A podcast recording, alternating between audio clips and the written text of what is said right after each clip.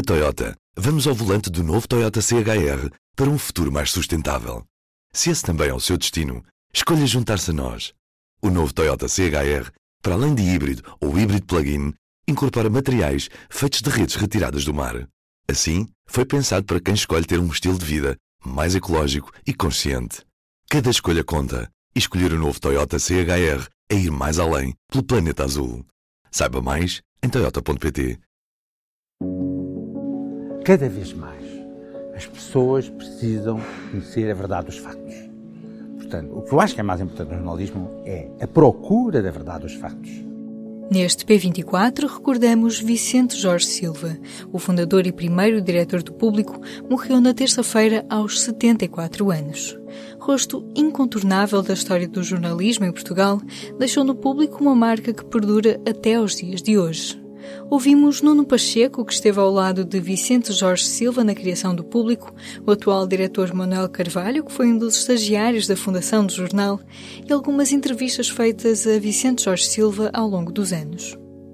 Devo dizer que quando um bocadinho o tempo que eu conheci Vicente, ainda eu não era do Expresso, quando uma vez fui lá entregar um trabalho, sabe, eu e freelancer, e conheci o Vicente nessa altura, e o Vicente era assim, uma pessoa muito efusiva, com um temperamento muito à flor da pele, falar alto, uh, muito entusiasta.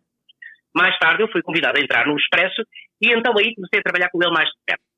E apercebi-me que aquela primeira impressão que eu tinha era ainda uma coisa aproximada, porque na verdade ele no dia a dia, no trabalho com as pessoas e com as equipas e com os jornalistas que o rodeavam, era de um estímulo contínuo. Ele, ele era uma pessoa que não estava nunca uh, muito conformada com as coisas que tinha na altura. Ele queria sempre mais. Queria sempre que as coisas fossem melhores e que fossem mais adiante. portanto, era uma pessoa muito entusiasmada. As reuniões com ele decorriam de uma forma muito calorosa. Ele, ele falava muito, gesticulava, às vezes até se deitava na cadeira e punha os pés em cima da mesa, com uma vontade incrível. Ou seja, as reuniões não eram reuniões formais, eram reuniões de trabalho muito vivas, em que toda a gente participava, as pessoas discutiam, às vezes até gritavam, algumas chegavam até a insultar-se, mas na verdade, o que era importante ali é que nessas reuniões deixia sempre qualquer coisa de bom.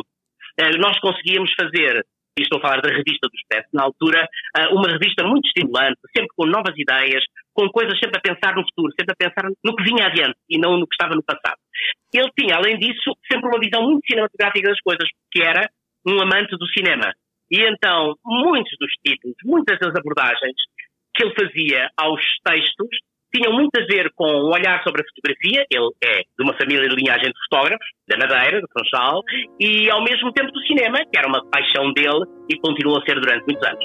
E, portanto, esse olhar entre o fotográfico e o cinematográfico marcou sempre a maneira como ele olhava para o jornalismo, como ele olhava para os artigos e como ele olhava até para a maneira como as pessoas se mexiam no meio do jornalismo como se fosse um filme, trabalhando a realidade e trabalhando a realidade com o maior apuro possível, no sentido da verdade e da ética, essas coisas. Uma das coisas que se costuma dizer em Portugal é que nós não temos uma opinião adulta e não temos uma opinião, eh, eh, uma opinião pública interveniente, informada.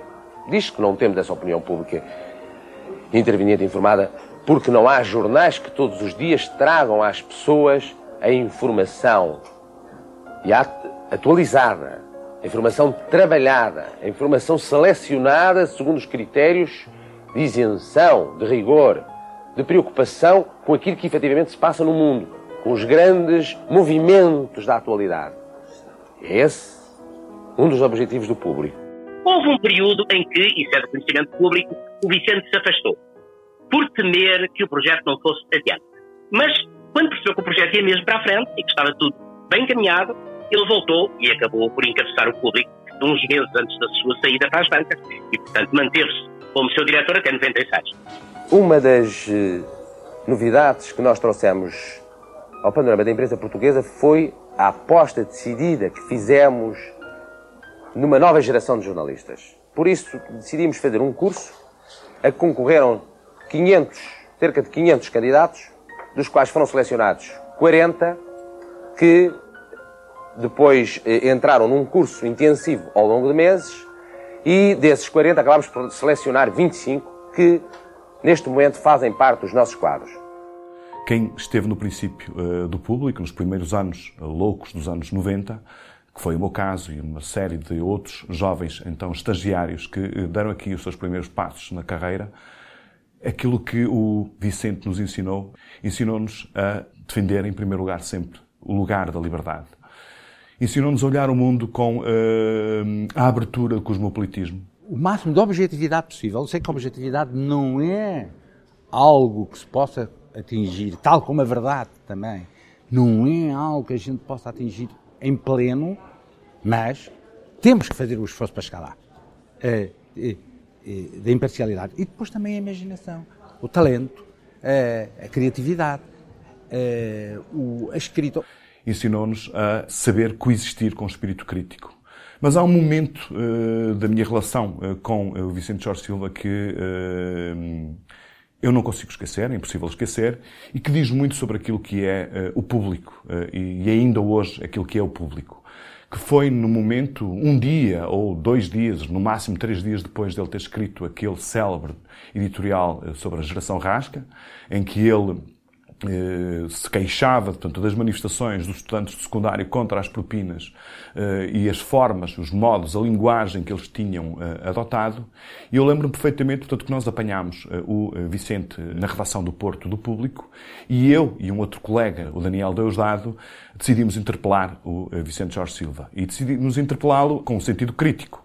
O Vicente Jorge Silva uh, contestou a nossa maneira de, de, de ver uh, ou de ler o seu editorial, uh, rebateu os seus argumentos e aquilo que é absolutamente extraordinário é o diretor do público a falar com jovens com os seus 25, 26 anos, chega ao fim da conversa e diz-nos se vocês acham mesmo isso, escrevam no público, escrevam um artigo de opinião e digam que aquilo que eu escrevi é um manifesto um, uh, reacionário que de alguma forma, portanto, repete os estereótipos do, do, do conflito de interesses como é evidente, nós ficamos completamente desarmados com aquela proposta do nosso diretor, que não só não se preocupou por ser criticado e desafiado por dois jovens jornalistas, mas como, pelo contrário, achou que devia estimulá-los, portanto, a discordar dele e a expor os seus pontos de vista, mesmo que ele, de alguma forma, portanto, fosse sujeito a críticas no seu próprio jornal.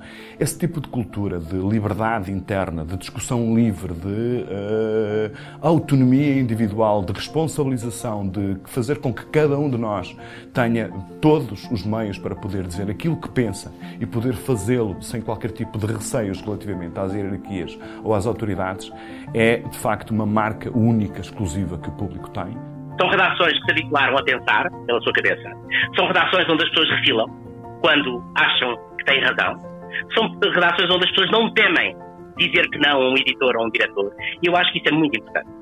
É muito importante no mundo em que grande parte das pessoas se habitua a baixar a cabeça quando uh, lhes mandam baixar, ou por interesses, que às vezes são interesses passageiros. Acho que isso é muito importante e, e sobretudo, tomara que todas as relações do país, e já não digo do país, digo do mundo, fossem como as relações herdadas de Vicente Jorge Silva. As memórias de quem conviveu e trabalhou com Vicente Jorge Silva, o primeiro diretor do público.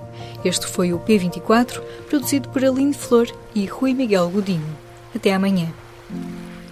O público fica no ouvido.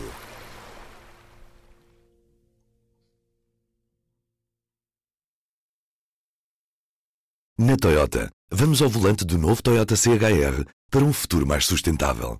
Se esse também é o seu destino, escolha juntar-se a nós. O novo Toyota CHR, para além de híbrido ou híbrido plug-in, incorpora materiais feitos de redes retiradas do mar. Assim, foi pensado para quem escolhe ter um estilo de vida mais ecológico e consciente. Cada escolha conta e escolher o novo Toyota CHR é ir mais além pelo planeta azul.